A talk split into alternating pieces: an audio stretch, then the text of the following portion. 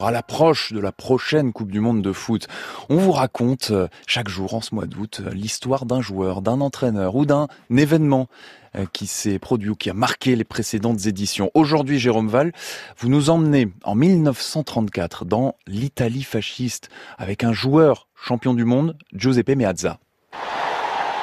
10 juin 1934 au Stadio Nazionale de Rome.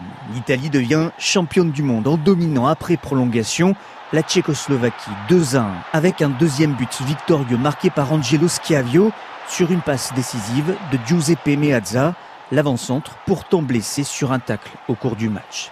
Meazza, affectueusement surnommé Pepino, est le meilleur joueur de l'entre-deux-guerres. Petit de taille, les cheveux gominés comme son idole l'acteur italien Rudolf Valentino, il est devenu en 1930 champion d'Italie avec le club qu'il a révélé, l'Inter Milan, en finissant meilleur buteur alors qu'il n'a pas 20 ans.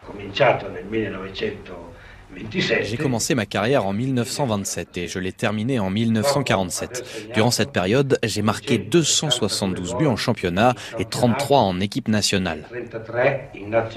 Orphelin de père décédé durant la Première Guerre mondiale, Giuseppe Meazza a démarré à l'Inter Milan à l'âge de 17 ans, après une enfance passée à taper dans des ballons de chiffon, faute de pouvoir se payer une vraie balle.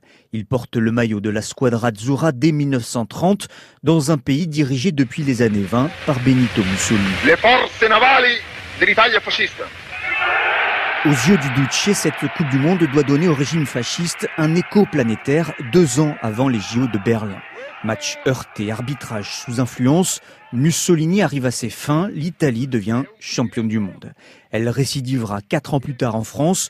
Giuseppe Meazza soulèvera le trophée avec cette fois le brassard de capitaine. Durant cette période, il devient le symbole de la réussite sociale. Je me souviens surtout d'un match en 1930. Nous avions gagné pour la première fois en Hongrie. Je suis revenu à Milan, la foule était là depuis une heure et demie. 20 000 personnes m'attendaient à la gare parce que j'étais le seul Milanais de l'équipe.